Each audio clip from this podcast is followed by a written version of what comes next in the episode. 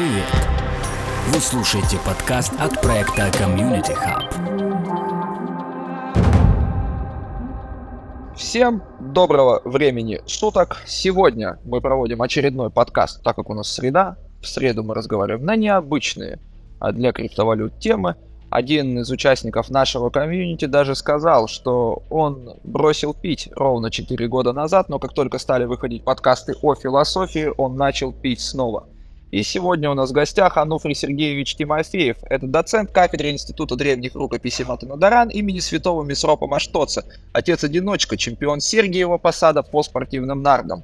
По другую сторону баррикад Тимофей Сергеевич Ануфриев, администратор канала Геркуланов, организатор Stoicon X. Спросите, мы же ведь помним предыдущего оратора со Stoicon X, а вот в чем разница, потому что в прошлый раз это был организатор Stoicon X в Москве, а Тимофей Сергеевич Ануфриев организовывает эту конференцию, но только в Петербурге. Мое имя Александр Юрьевич Сухова-Кобылин. Я буду помогать во время этого подкаста и задавать вопросы. Тема подкаста — это 5 фактов о стойках, которые вы никогда и нигде не найдете в интернете. Мы решили сыграть с вами злую шутку, и один из этих фактов будет ложным. Какой из этих фактов ложный, будете узнавать вы. А в конце недели мы опубликуем действительную правду обо всем этом. Ануфрий Сергеевич, но только не тот, кто Тимофей Сергеевич. Передаю вам слово. Пожалуйста, начинайте. Мерси, Шат Саша Джан. Здравствуйте, Тимофей. Мы перед записью с вами обсуждали 5 пунктов, которые больше нигде найти нельзя, только Community Hub. И я бы хотел, чтобы мы подробно прошлись по каждому из этих фактов неочевидных о философии стоицизма, которые, как мы уже узнали, очень уважают в Кремниевой долине. Итак, первый факт. Вы сформулировали его, если мне не изменяет память, следующим образом. Ранние стоики постулировали свободу сексуальных отношений в идеальном полисе. Тут у меня сразу возникает вопрос. В моих представлениях. Как мы знаем, стойки аскетами не были, как мы узнали уже у вашего коллеги. Но при этом у меня как-то в голове не укладывается, чтобы они задумывались о настолько плотских вещах, о которых и говорить вслух неприлично. Как вы это объясните? Ну, знаете, да, в, общем-то, и так звучит э, тема, о которой я хотел бы поговорить, рассказать. Не очень артикулированная, не очень известная. На самом деле, оно только со стороны звучит настолько странно для нас, да, и настолько необычно, но для стойков в этом не, не было ничего неестественного, напротив. Это было, что называется, согласно с природой. И представления эти, они коренятся как раз-таки в стоической физике, напрямую, да, связанной с э, политической теорией. Я вот как бы начну сначала, да, так введу в тему, и, собственно, мы перейдем вот непосредственно к а, свободным а, половым отношениям. Собственно, стойки, как известно, были космополитами. Они утверждали, что на самом деле, если всякий человек будет жить в согласии с природой, в согласии с мировыми законами, законами, согласно которым существует этот мир, и которые определены вот некой силой, называемой логосом, чем таким разумным началом. Если вот люди будут жить согласно этим, тогда между людьми не будет никакой разницы, потому что и мужчины, и женщины, и дети, они все в равной степени будут добродетельны. Правда, ребенок, к сожалению, не очень к этому предрасположен, поскольку у него просто еще не сформировался рассудок. Но тем не менее, вот из этого стойки развивали концепцию космополиса, то есть некого мирового государства. И основатель стоицизма Зенон начал развивать эту мысль как раз в своем произведении, называемом «О государстве», или же «Пери Политеес». А вот ребенок, мужчина, женщина, коли они равны, получается, это что это? Получается, и какие-то небинарные системы у них присутствовали, ну, в их вот учении. Ну, знаете, я бы так это все не модернизировал, но действительно стоическое учение со стороны, особенно учение ранних стоиков, выглядит, да, и звучит как нечто очень прогрессивное для своего времени и, возможно, действительно включающее в себя небинарных, так скажем, людей. Тут главное для стойка, чтобы ты был человеком добродетельным, человеком, исполняющим законы этого мира. А кто-то там что-то там хочет, это вообще никого не касается. Но это, конечно, все очень упрощая. Поэтому в определенной степени можно сказать, что для ранних стойков было неважно, да, ваше гендерное предпочтение. Мы как раз чуть далее, да, поговорим об этом. Собственно, весь мир, вот этот вот космополис, о котором я сказал, он объединен одной очень важной вещью, а именно симпатхеей. То, что мы сейчас называем симпатией, но совершенно иной, иных коннотациях. И вот эта симпатхея — это некое родство людей друг к другу, некая предрасположенность, некая собственная симпатия, да? В соответствии с этой симпатией должен существовать этот космополис.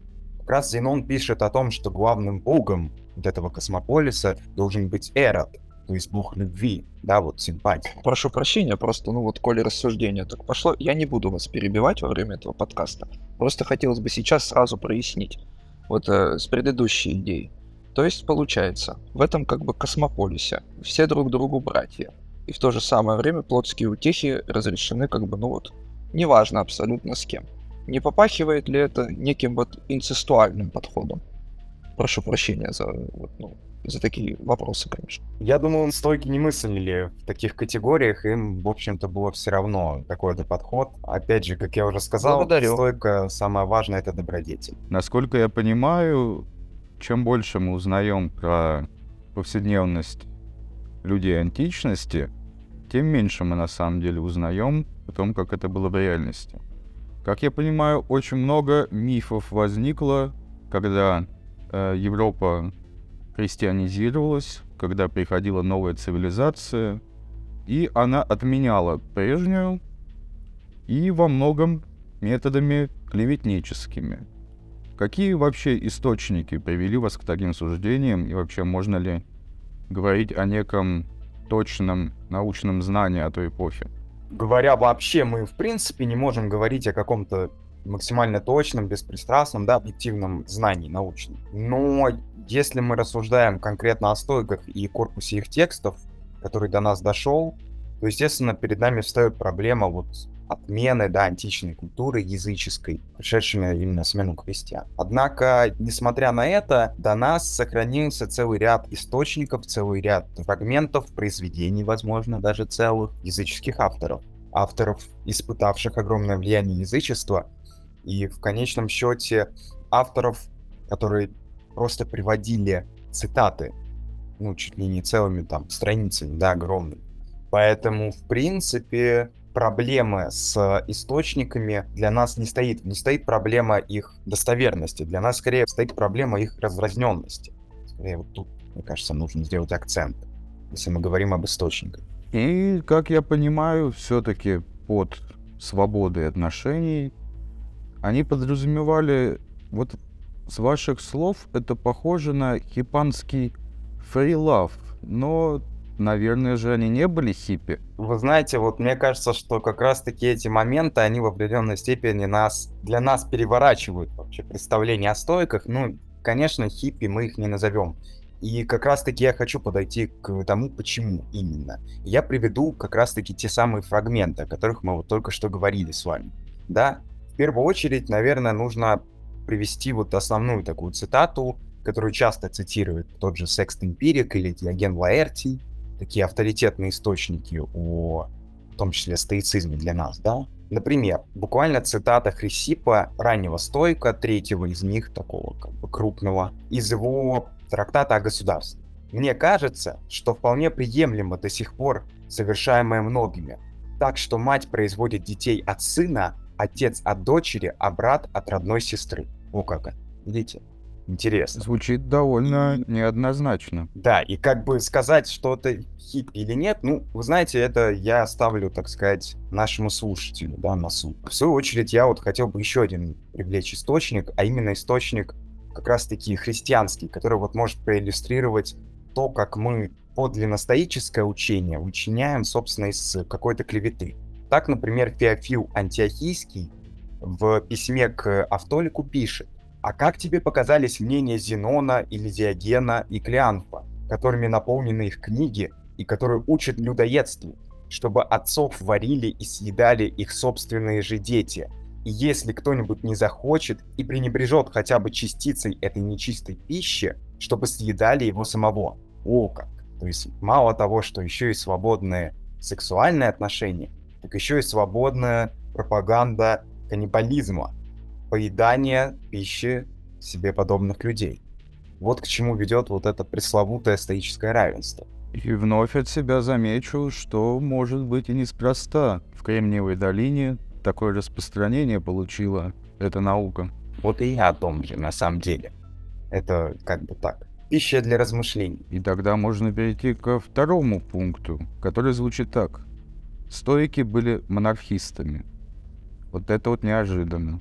Кажется, что идеалы там равенства, свободы очень плохо соотносятся с самодержавием, возможно, народностью, православием, если, конечно, держать перед собой образ монархиста как эдакого бродача с капустой в усах застоявший.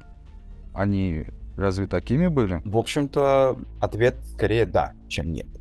Но мы говорим о стойках в эпоху Римской империи. С к этому моменту, вот к первому веку нашей эры, к установившемуся так называемому принципату. Да, стойки, так скажем, да, испытали влияние эпохи, да, испытали влияние с принципата, установленного Августом, и сформировали новую прогрессивную систему монархии, которую впоследствии они описывали в своих трактатах, да, некоторые представители из этой стоической среды. Эта стоическая среда, она как раз называется в отечественной историографии советской сенатской оппозицией. Но на самом деле в, в западной да, науке давно принято название стоическая оппозиция, поскольку вот эти все сенаторы, а на самом деле не только они, туда принадлежали люди совершенно разных сословий, ремесел, так сказать. Вот эта оппозиция все скрепляла, собственно, любовь такая вот неподдельная, неподдельный интерес к стоической философии. И если мы говорим о стойках-монархистах, то мы говорим конкретно о стоической оппозиции. Несмотря на то, что эта оппозиция в сущности неограниченной власти монарха, она все равно остается монархической. И об этом пишет Михаил Иванович Ростовцев, такой известный ученый, эмигрант, который в конце концов умер в Америке, и в своем двухтомнике знаменитом он вот пишет о том, как стойки вообще пришли к монархическим взглядам. А и дело в том, что на самом деле стойки действительно изначально были республиканцы. Это мы можем проглядеть эту линию, да, еще с, начиная с ранних стойков, вот, о которых мы только что говорили. Мы можем это увидеть в творчестве Панетия, творчестве таких первых римских стойков, которые вот появились во втором веке до нашей эры, а, да, в первом. Однако это республиканство, в общем-то, как и республиканство римское в целом, погибло, так сказать, под развалинами этой римской державы республиканской. И вместе с становлением монархии, в общем-то, в Риме, а, стойки тоже в определенной степени пришли к мысли о неком справедливом царстве, как его называет Михаил Ростовцев, Басилевии. То есть взамен вот этой республиканской идеи некого правления Сената, стойки выдвинули идею примус inter pares, то есть первого среди равных. Да, он член Сената, вот этот условный Басилиес, царь, император. Да, он э, ну вот в терминах римской, так скажем, административной да, системы. Он первый, но он и равный. Вот в этом заключается такая глубинная диалектика стоической монархической идеи. В том, что монарх, он должен подчиняться некой системе равенства, а значит, он должен подчиняться законам, и законам не только людским, но и божественным. Он не столько ставленник богов или сам настоящий бог, сколько такой же человек, как и все, который наиболее лучшим образом подчиняется и воплощает в жизни законы богов, законы этого мира.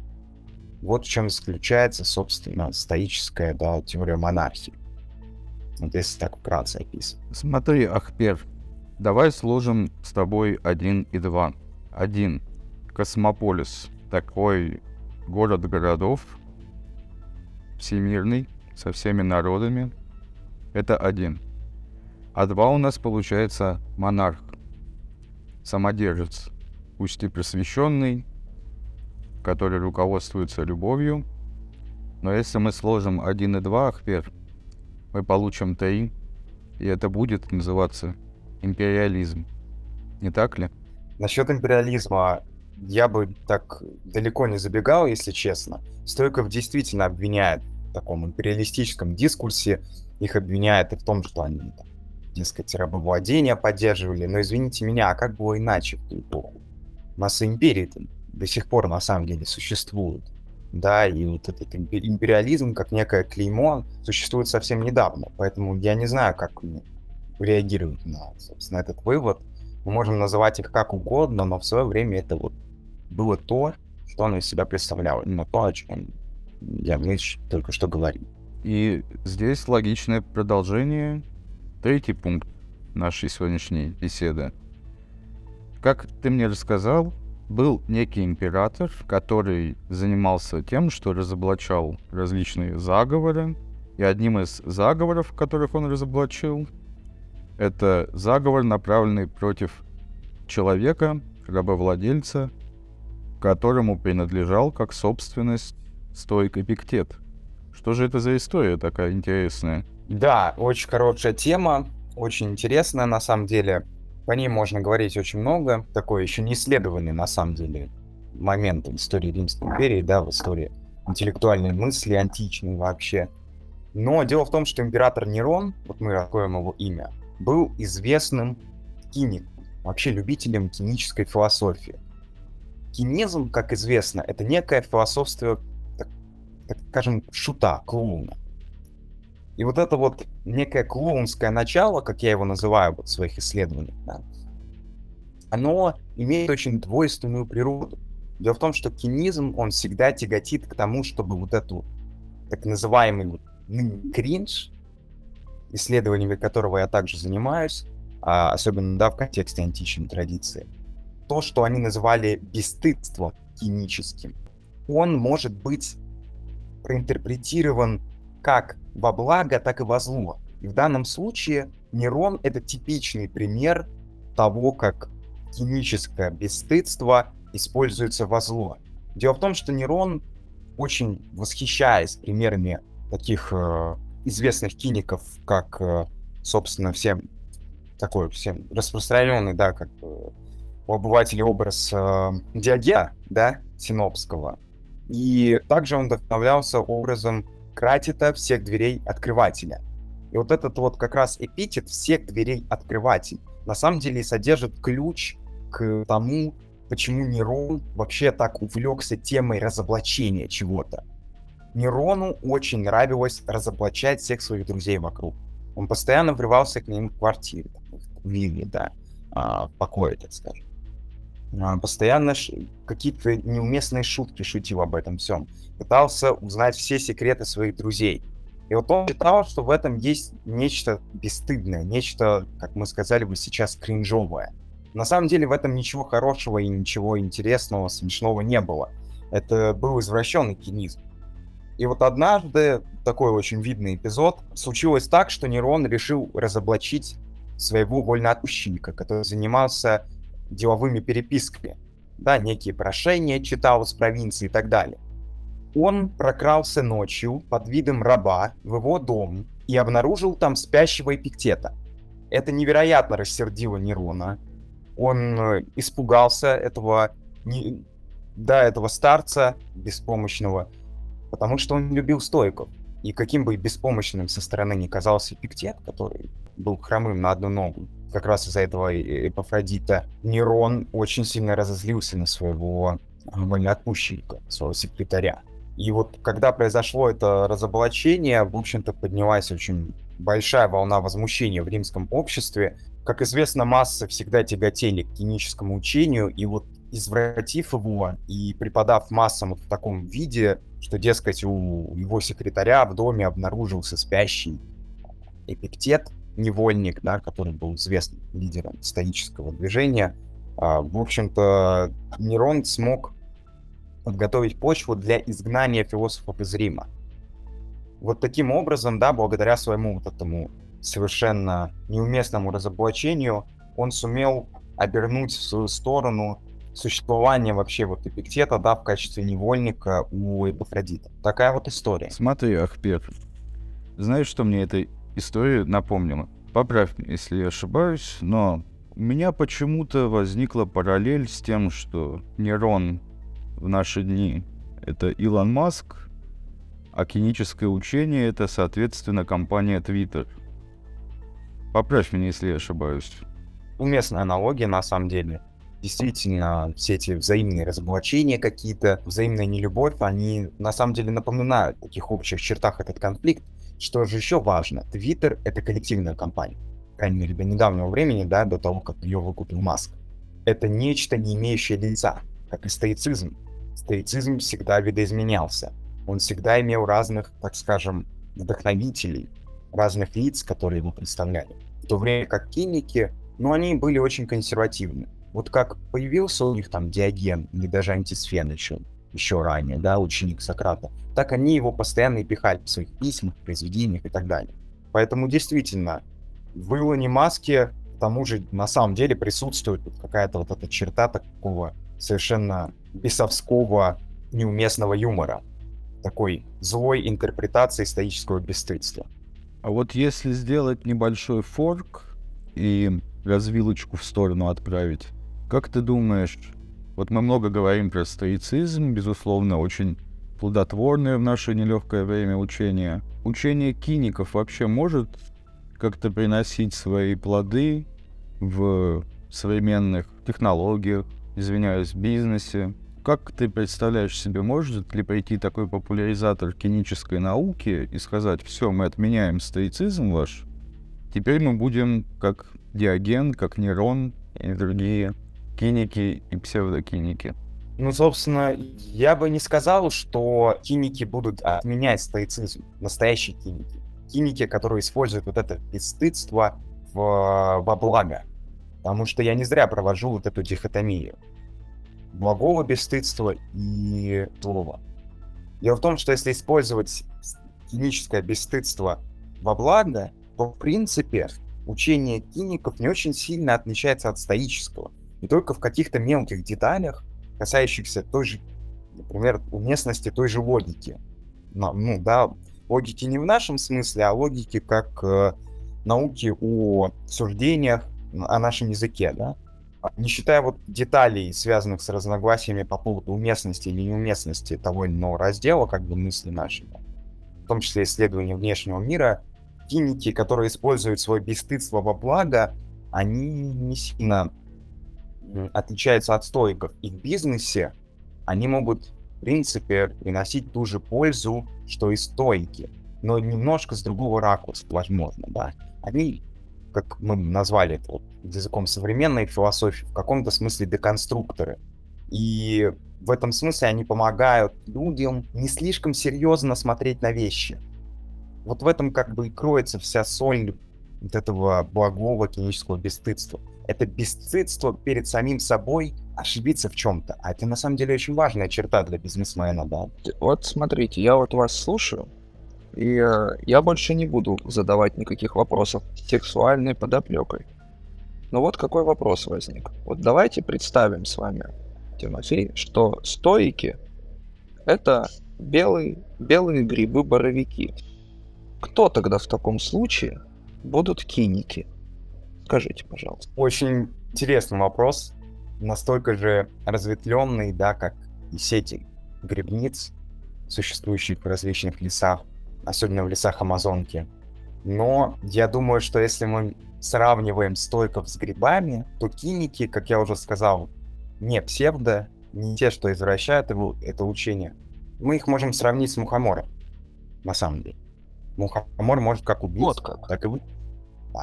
К тому же мухомор имеет Хорош. очень характерный вид.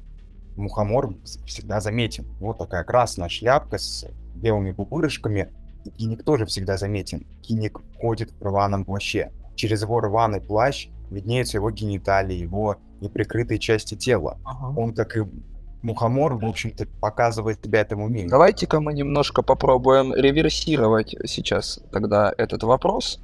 Но если мы так легко можем определить, какой гриб философ, можем ли мы пойти в обратном порядке? А вот, предположим, грусть. Какой бы он философ был?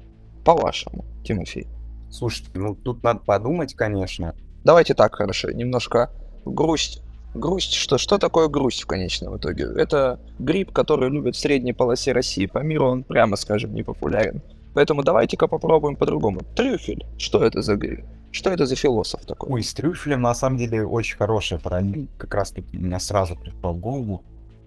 И трюфель выглядит совершенно некрасиво, вот честно скажу. Ну, вот это грязик, это грязный, не снять Кто бы спорил? Кто бы спорил? Насколько он вкусный, насколько он, так скажем, полезный и насколько он дорогой. И вот тут, естественно, приходит сразу ассоциация с Сократом.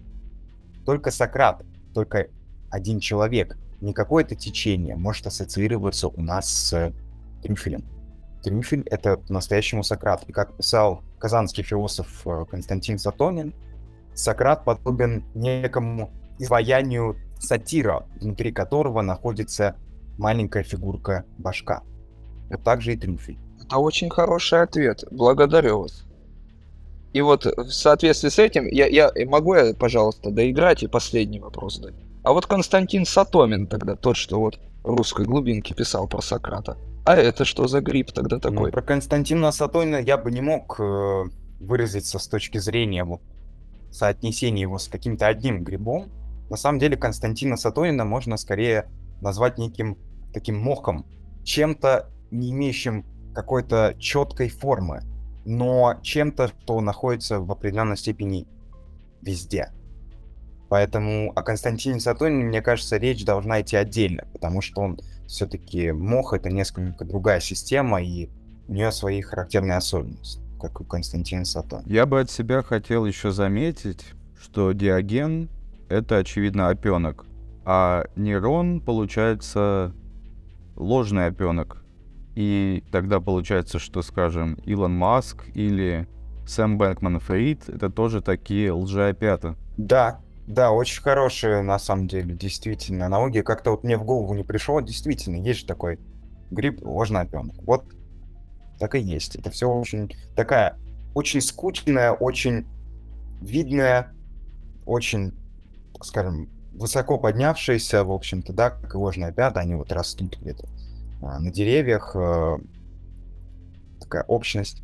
Все верно, я думаю, это очень уместно она. Такой кучерявый ложный опенок, скажем Да-да-да, и который скоро будет висеть на дереве тоже, вернее, расти. Ну, как-то так, действительно, да. Ну что же, давайте вернемся к нашим э, грибам. Ой, прошу прощения, к нашим, к нашим вопросам. Итак, мы уже преодолели три пункта целых. Четвертый факт, который лично мое воображение поразил. Стоик Музони Руф создал школу на пустынном острове. Расскажите, что же это был за остров и какие грибы на нем произрастали? Да, начнем, наверное, сначала все-таки с острова, а потом поговорим о грибах, потому что как раз это же отдельный вопрос. А, Музони Руф как раз-таки был стойком из среды, э, упоминаемой мной стоической оппозиции. Он, правда, относился к ней постойку поскольку, поскольку сам не имел никакого статуса. Он был как бы придворным философом. И после разразившегося скандала, когда император обнаружил Эпиктета спящим в доме Эпофродита, из Рима были выгнаны все стойки. В том числе, да, другие философы, не относящиеся к кинизму. Соответственно, Музони Ру был одним из таких. Из-за его дружбы с врагом императора Рубелием Плафтом он был выгнан не просто куда-то там, а на остров Ярос. Остров Ярос, если вы загуглите в интернете, это маленький остров, кажется, площадью 23 квадратных километра, на котором нет почти никакой растительности. На нем не растут деревья. Это скалистый остров, которого часто причаливали какие-то рыбаки, чтобы передохнуть, посидеть, может быть, половить рыбу э, на его скалистых берегах. И Музони Руф, когда оказался на этом острове, ну, он, естественно, он был в шоке. Его отправили в какое-то совершенно непригодное для жизни место. Но благодаря своему стоическому образу жизни, он в своей стоической мысли, он смог преодолеть это испытание, испытание быть изгнанным да, из родного для него Рима. И мало того, что он его преодолел, он еще и создал свою школу. А было это следующим образом начав осваиваться на этом острове, он постепенно привлек к себе, к своей фигуре внимание. Все думали, что он там не выживет. Но мало того, что он там не умер, он еще и освоился, построил себе хижину, и к нему стали со всей Лады, а затем и со всего Рима сбываться ученики. Что же это за диво, да? Философ стоик, который живет один на острове, наверное, он нам может о чем-то рассказать. Вот эти ученики начали прибывать к нему на этот остров Ярос, и они вместе стали жить на нем. И рассказывают, что они вместе даже нашли источник воды, которого прежде там не было, никто об, этом не знал. Вот я подозреваю, что вместе с источником воды, как э, следует из некоторых источников, а, в достоверности которых мы можем сомневаться, но которые все-таки внушают нам доверие, так или иначе. Пишется о том, что помимо источника воды были найдены грибы, которые росли около этой воды. Все-таки им же надо чем-то питаться. Однако не сообщается, что это за грибы. И вот я тут, на самом деле, так немножечко формат поменяю и вот спрошу вас, ведущих. А как вам кажется, какие грибы нашел Музоний Ру на этом безлюдном, да, скалистом острове Ярс? Ну, напрашивается ответ подосиновики. Нет, нет, нет, что вы, увольте. Тимофей, в конце концов. Ой, ой, прошу, прошу прощения, извините, у вас э, очень похожие имена. А, Ануфрий, приношу извинения. Ануфрий, увольте, ну какие... Боже упаси, я могу ответить вот таким образом. Я полагаю, что это был какой-то очень мясистый гриб, наподобие э, какой-нибудь лисички или, возможно, даже чаги. Потому что, потому что на пустынном острове необходимо, скажем так, в первую очередь поддерживать иммунитет, а во вторую очередь необходимо наполнить организм питательными веществами. А один из этих двух типов в любом случае должен был там произрастать. Учеников же ведь было необходимо чем-то кормить, в конце концов. Да-да, это очень хорошая теория, но мне кажется, она все-таки не вяжется с одним простым фактом. Дело в том, что в этой области и грибы не растут. Зато растут, растет так называемый коралловидный ежовик. И вот я подозреваю, исследуя этот фрагмент, давая ему интерпретацию, что этими грибами, найденными учениками в музоне Руфа, были как раз-таки маленькие ежевики, которые разрослись вокруг источника воды. Вот те раз, в жизни бы не подумал. То есть это был чайный гриб? Получается, что да. И, и вот это на самом деле целая тема для исследования. Тема влияния чайного гриба на стоицизм. На то, а, как... Быть может, вы знаете, я сейчас предположу вещь, о которой нигде не писал, но вот она мне пришла сейчас как раз-таки в голову. Быть может, открытие вот этого ежевика для стоицизма и сыграло руковую роль. Именно после этого стоицизм стал постепенно угасать. Возможно, вот это такое чудесное спасение Музония Руфа на самом деле было совсем не спасением, а таким началом гибели стоицизма. Но об этом, я думаю, можно просуждать подробнее уже как в другой раз. Я посмотрел сейчас, как выглядит данный гаиб, и должен сказать, это впечатляет. Обязательно тоже посмотрите фотографии. Таких сущностей я в своей долгой жизни еще не видел. И тогда мы перейдем, наверное, к пятому пункту, моему любимому. Звучит он так. Дневник Марка Аврелия. Это, я напомню, был такой римский император, последователь стоицизма и теоретик и практик. Так вот, он вел дневник, который на самом деле дневником не является. Как так вышло? Ну, все дело в наших интерпретациях.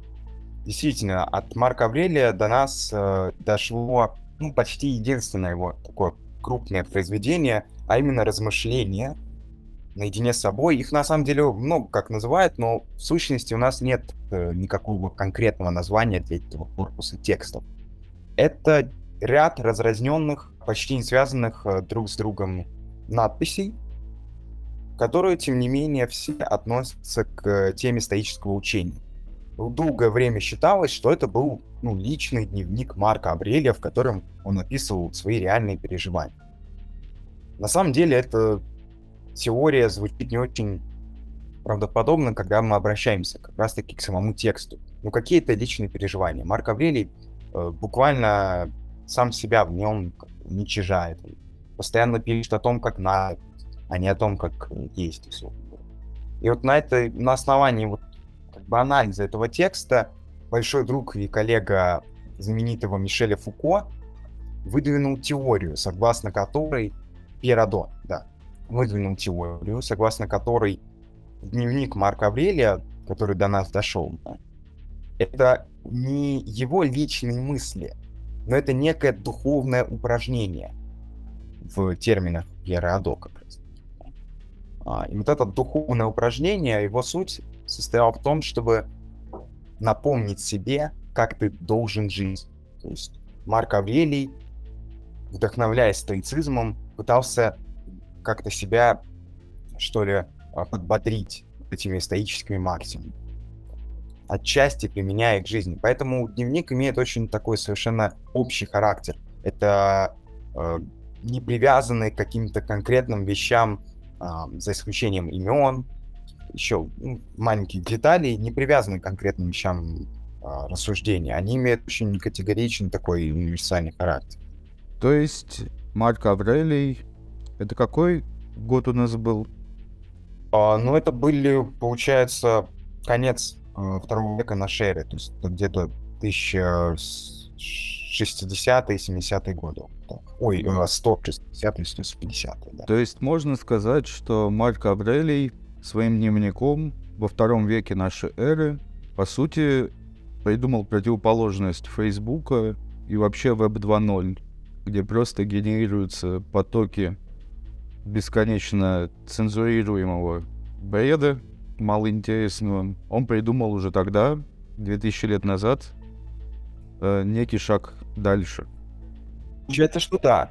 И самое интересное на самом деле, обращаясь к теме грибов, то, что Марк Аврелий ту, в тот период, когда он писал этот дневник, а как известно, дневник он этот писал а, во время своей, ну, во время войны.